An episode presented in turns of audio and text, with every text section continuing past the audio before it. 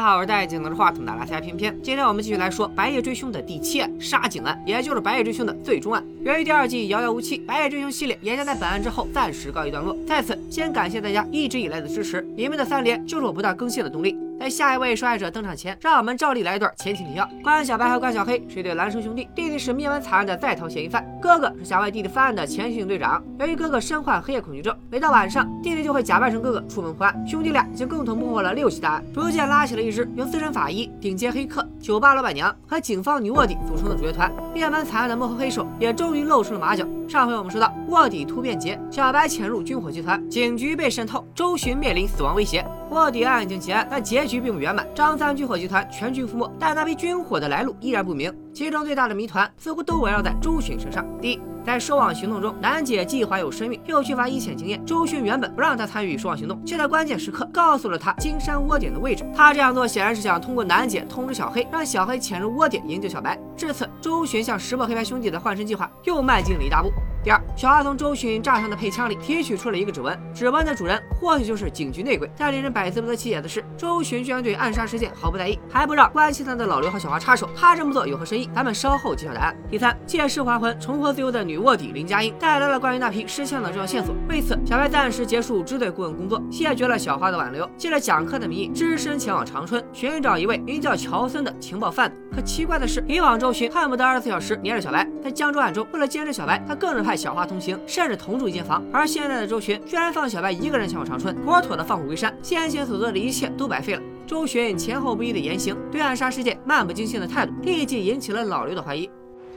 老刘，你说咱俩共事这么多年了，我一路从你的下属做到了你的上级，虽说平时彼此没什么好脸色吧，但情分还是有的。这事儿水太深，怕你淹死，别掺和。你跟我说实话，这里边是不是有你什么事儿？有没有都不劳你费心。周巡这番话一直在暗示老刘不要染指自己能力在外的事，可惜老刘不把周巡的好心当成驴肝肺，坚持要督办残。考虑到叶方舟非常在意卧底案中的那批武器，老刘决定从张三军火集团入手，先去了一趟医院。卧底暗中说了算倒霉蛋金山，虽然脑子不好，但身体强健，经过抢救勉强保住了性命。但是炸膛的金属碎片一块刺入颈椎，另一块穿透大脑，不知道这辈子还能不能醒来。想到他身上查到石像的秘密是够呛的。好在除了金山之外，张三集团还有几名幸存成员，但他们既不知道军火来源，又不认识叶方舟，唯一的线索是他们从季杰尸体上拿走的手机。然而这台手机却并不在物证箱里。老刘只好曲线救国，从金人的手机里调出季杰的手机号，再查询季杰的通话记录。没想到，还真让他找到了线索。老刘发现，季杰死亡当天，曾给长春一家酒馆打过电话，而这家酒馆刚好就是林佳音提到的让小白寻找的情报贩子乔森经常出没的地点。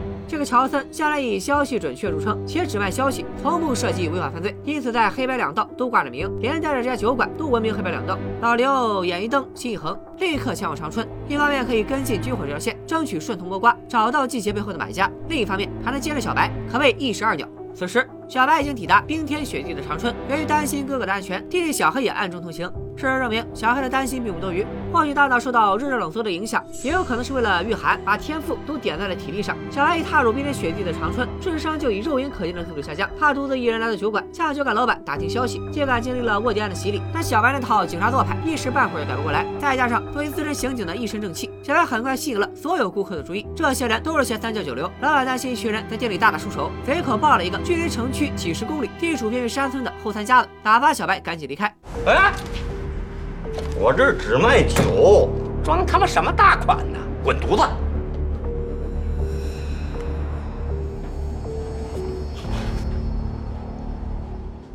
小白租了辆汽车，独自启程前往后三家子找乔森，好像完全没注意到这条线索有多不靠谱，就连小黑都替他捏把汗。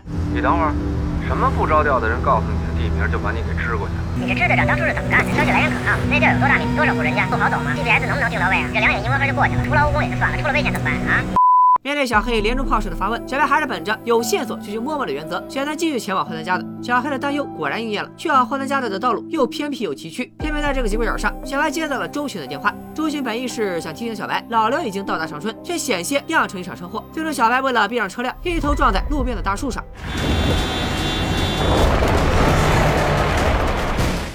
撞树上了，你撞猪上了吧？请问小白在行车过程中都犯了哪些错误？A. 开车时接打电话；B. 不系安全带；C. 没有给平平一键三连；D. 以上都是。小白本想下车没命走两步，奈何车祸造成脑震荡，让小白当场昏了过去。好在小黑及时赶到，赶在熊瞎子捡走小白之前，救了晕倒在路边的哥哥。原来小黑发现哥哥的手机无法接通，也来到了酒馆，见到了老板，并通过短短两句话和一个眼神，就让老板交了底。原来老板压根不知道乔森住在哪，只是随手给小白指了个黄村，没想到大傻子一骗一个准。另一边，老刘也抵达了小白入住的酒店，从前台得知小白白在酒店后，只好转而追查乔森的下落，也来到了那酒馆，也见到了酒馆老板。这叫啥？这就叫一键三连。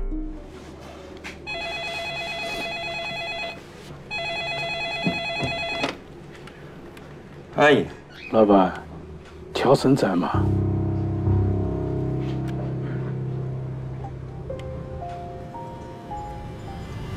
他不在。咋的？你跟那个脸上带疤的那个一伙的？是，也不是。说得来呢就唠唠，说不来我就喝我的小酒。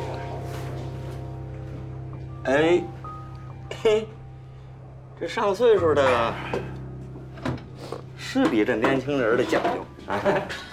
万万没想到，这回可没有下次一定。老刘凭借交际花的能力，竟然成功打开了老板的话匣子。乔森二十多年前离异后，经常来这个鱼龙混杂的地方喝酒，逐渐练出了辨别和探查信息的能力，慢慢成长为远近闻名的情报贩子。一条消息的价格高达一万。乔森每天都会来这儿喝酒，但最近估计是生病了，整整一周都没有出现。除了乔森的发家史外，老刘还从老板口中套出了乔森的家庭住址。没错，不光是老板，附近的乡里乡亲都知道乔森住哪，因为根本没人敢动乔森。黑白两道都指着他的情报，黑道甚至放出话来说，谁要敢动乔森，那就是和整个东三省过不去。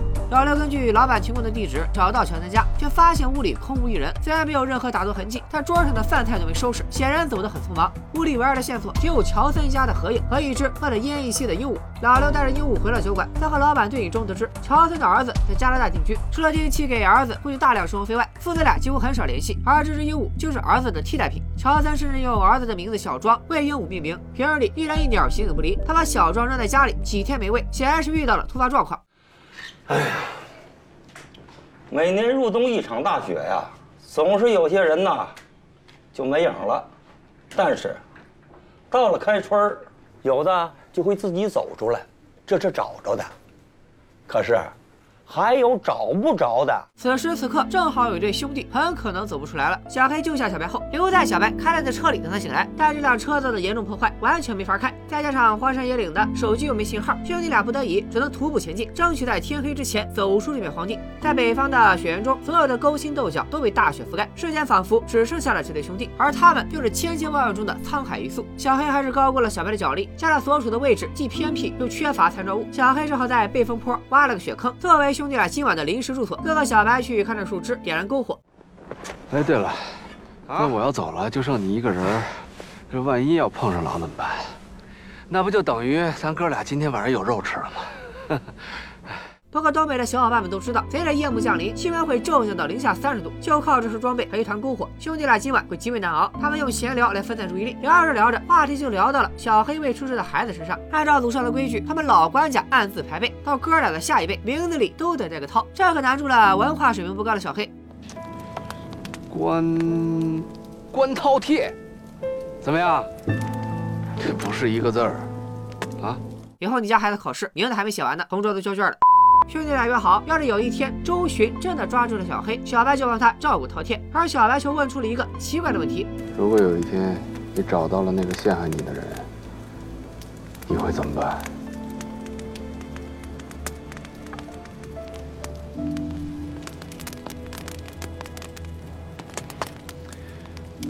那你就更得帮我好好照顾小饕餮了。花开两朵，各表一枝。老刘循着老板提供的线索，去银行调出了乔森的转账记录。果然发现，乔森如老板所说，每个月都会往一个温华的账户转几万元。一周前更是一次性转了两百多万。老刘还根据乔森遗留在窗口的打火机，找到了名为“平安馆”的高端会所。这家会所只面向会员提供服务，一般人根本消费不起。在当地警方的帮助下，老刘拿到了平安馆的会员名册，却得知乔森并不是这里的会员，服务人员也对他毫无印象。不过老刘倒是有了意外收获，他居然在名册里找到了叶方舟，这也证明他的调查方向没错。老刘再次回到酒店，本想找小白商量案情，可没想到小白出门整整一天，压根就没回来。通过酒店服务人员进入房间，屋里也并无异常。老刘将小白租车失联的消息告诉朱群，自己则根据从前台得到的线索，来到小白租车的公司，终于得知了小白的下落。随后坐出租车连夜赶往霍三家的，却在最后关头和小白的车擦肩而过，也错失了识破黑暗兄弟的唯一机会。老刘再活跃，终究也只是个局外人，真正的棋手是远在金港的周巡和顾局。一张针对警戒毒瘤的大网已经徐徐拉开。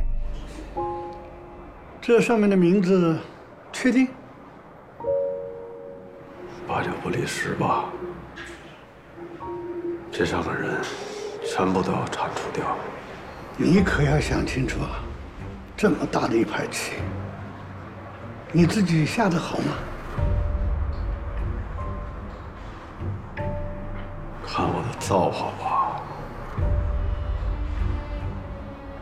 那你可千万要拿捏好，这要是砸了，我也罩不住你。白忙活了一整夜的老刘再次回到酒馆，这家酒馆都快成他的据点了。老刘无意中从老板口中得知，平阳馆对会员审核非常严格，一般外地人都不知道有这个地方。老刘一听蒙圈了，叶方舟不也是外地人吗？经过老板的启发，老刘装作老会员，从平阳馆的客服口中套出消息，想在平阳馆办理会员，必须有老会员的邀请，会员编号也是连着的。结合昨晚他看到的会员名册，基本可以确定，编号在叶方舟前一位，名叫郝一家的人，就是叶方舟的引荐人，他肯定和叶方舟关系匪浅。没想到酒馆老板也认识郝一家，据老板所说，郝一家江湖人称。好哥哥是个在沈阳开矿的煤老板，在老板的引荐下，老刘在洗浴中心见到了这位好哥哥。他两年前从沈阳来长春开矿，为了摆平几个地头蛇，在乔森的引荐下认识了叶方舟。尽管他看不上叶方舟阴恻恻的性格，但也十分肯定叶方舟的能力。没过几天，那些地头蛇就人间蒸发了。叶方舟回到京港后，二人便再无交集。不过好哥哥的保镖几天前曾在老城区红旗街见过乔森。经过两天的兜兜转转，老刘终于找到了目标的踪迹。另一边，小白和小黑经过长途跋涉，终于在公路旁拦下了一辆车，顺利脱离。险境，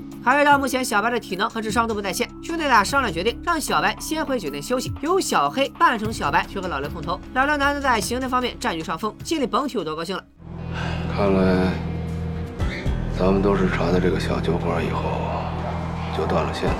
不，我去过他家，去过银行，还去过一家高级会所，以及洗浴度假村，而且。啊我的线索没断。我啊，我去过霍丹家的。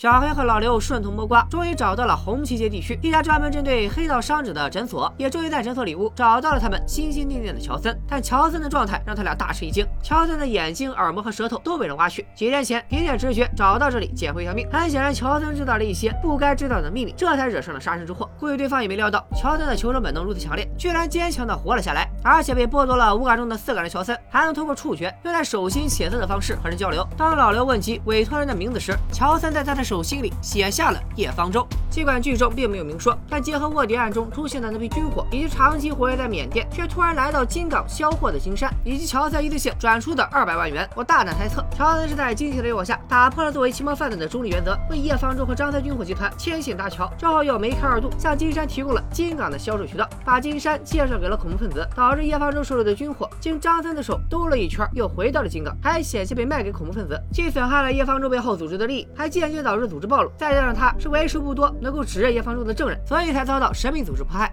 长征之行至此告一段落。老刘立刻和交接完的小白一起乘坐飞机回到了金港，小黑在坐后一班飞机紧随其后。神奇的是，老刘有专人接机，小花则躲着父亲专程跑来接小白，侧面反映了老刘和小花别扭的父女关系。老刘也没有第一时间去支队报道，而是直接去了医院，因为金山居然醒了。从他口中，老刘得到了一条意外线索，原来他手里的那批枪支是张三从一个金港的警察手里收来的。出货人再三叮嘱，这批货绝不能在金港售卖。结合乔三在他手心里写下的名字，我们可以断定，把枪卖给张三的人就是叶方舟。如今他和小白掌握了非常重要的线索，神秘组织必然不会坐以待毙。下线两栖的叶方舟终于再次登场。你帮我跟大哥解释一下，长春那边我也不知道他们会查到这一步，但请大哥放心，我会想办法补救，挽回局面。我告诉你，姓关的他必须死，怎么死不是死啊？行了，事后我自己跟大哥说。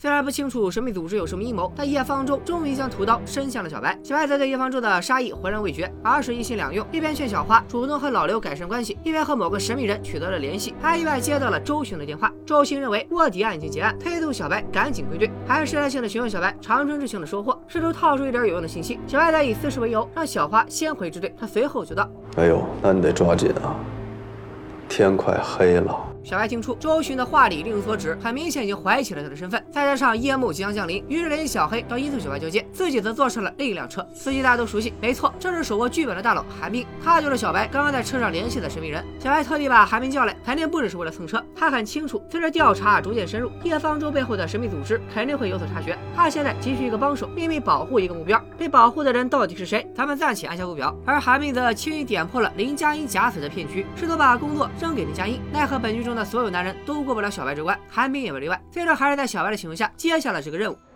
如果目标出现危险，你会？我会尽力斡旋，把情况化解。那万一不能和平解决呢？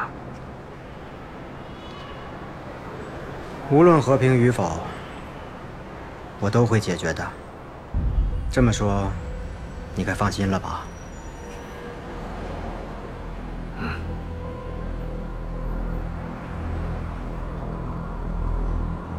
韩冰，你是罪犯吗？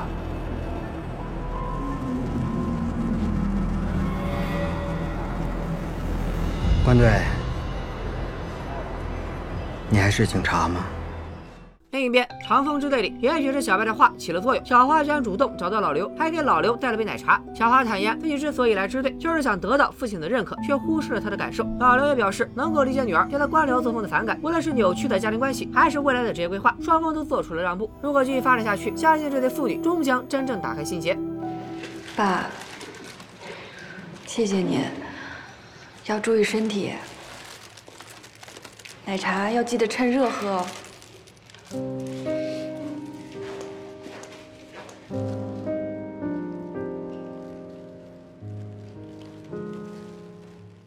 别了父亲老刘，小花在支队走廊里与周巡不期而遇，随后奉命调出了二幺三面板的物证。与此同时，周巡也在支队门口迎面遇到了完成交接的小黑，并主动邀请他一起去散步。这可急坏了隐藏在暗处的叶方舟，险些在公安局门口开枪。而周巡浑然不知自己又从鬼门关走了一遭，还来听小黑分析案情。小黑将二幺三灭门案、王志革、安藤倒卖军火、张三军火集团等线索彼此串联，最终得出叶方舟贩卖军火，他的背后还有个神秘组织的结论。然而这些都不能证明小黑是无辜的，更不能证明叶方舟就是陷害他的主谋。反正我是相信我弟弟是被冤枉的。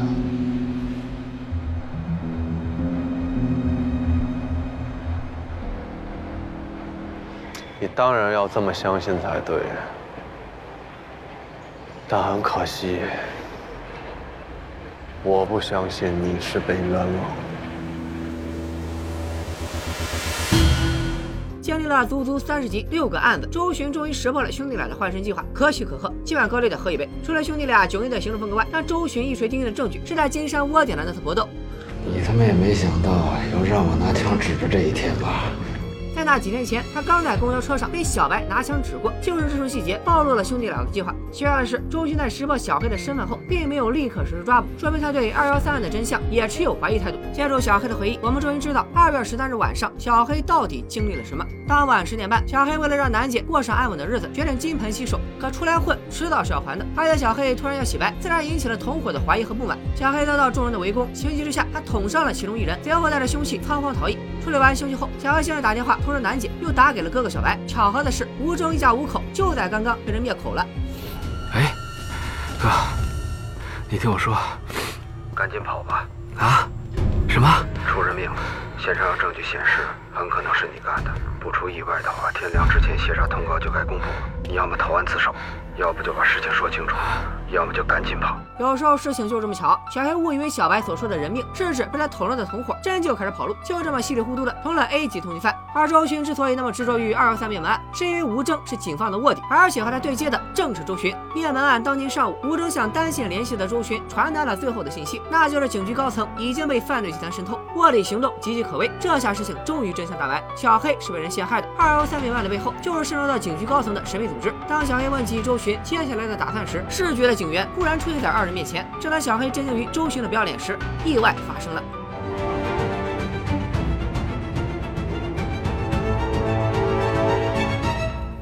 周巡，你因为被举报涉嫌谋害刘长勇副支队长，现在市局指派海港支队调查此案，决定对你采取拘留措施，带走。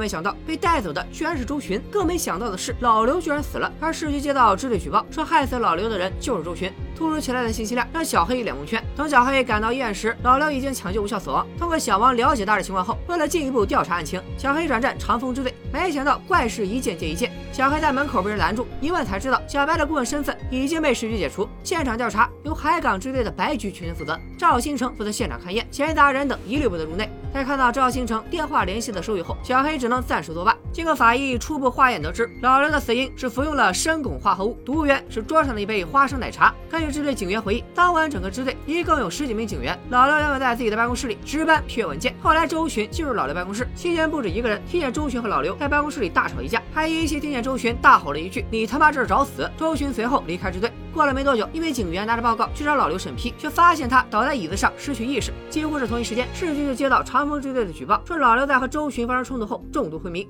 监控显示，周巡和老刘发生冲突后，俩人先后离开了老刘办公室。几分钟后，周巡再度折返，在老刘办公室里停留了两分钟，随后步行离开了行政大楼。与此同时，老刘回到了办公室，喝下了有毒的奶茶。由于办公室里没有安装监控，周巡在这两分钟里做了什么，恐怕只有他自己知道。最关键的是，技术队在奶茶杯身上找到了三组指纹，分别属于小花、老刘和周巡。小花的指纹只出现在了杯身上，而老刘和周巡的则出现在杯盖上。也就是说，除非老刘给自己下毒，否则打开过杯盖的就只有周巡。所以，周巡还被认定为本案的头号嫌疑人。讲了二十多分钟，最后一案的死者终于出现，居然就是即将和女儿达成和解的老刘，而嫌疑人就是长风支队的现任队长周巡。事情到底是怎么回事呢？如果周巡是被冤枉的，那杀害老刘的真凶又是谁？黑白兄弟能否为周巡翻案？二幺三百万的真相又是什么？白夜追凶第一季马上就要进入最后的高潮，时间关系，今天今天就只能先干到这里。父老乡亲们，赶紧一键三连吧！最后一期白夜追凶更新的速度取决于你们的手速，如果点赞能过二十万，两天之内，黑白就干出下集。拜了个拜。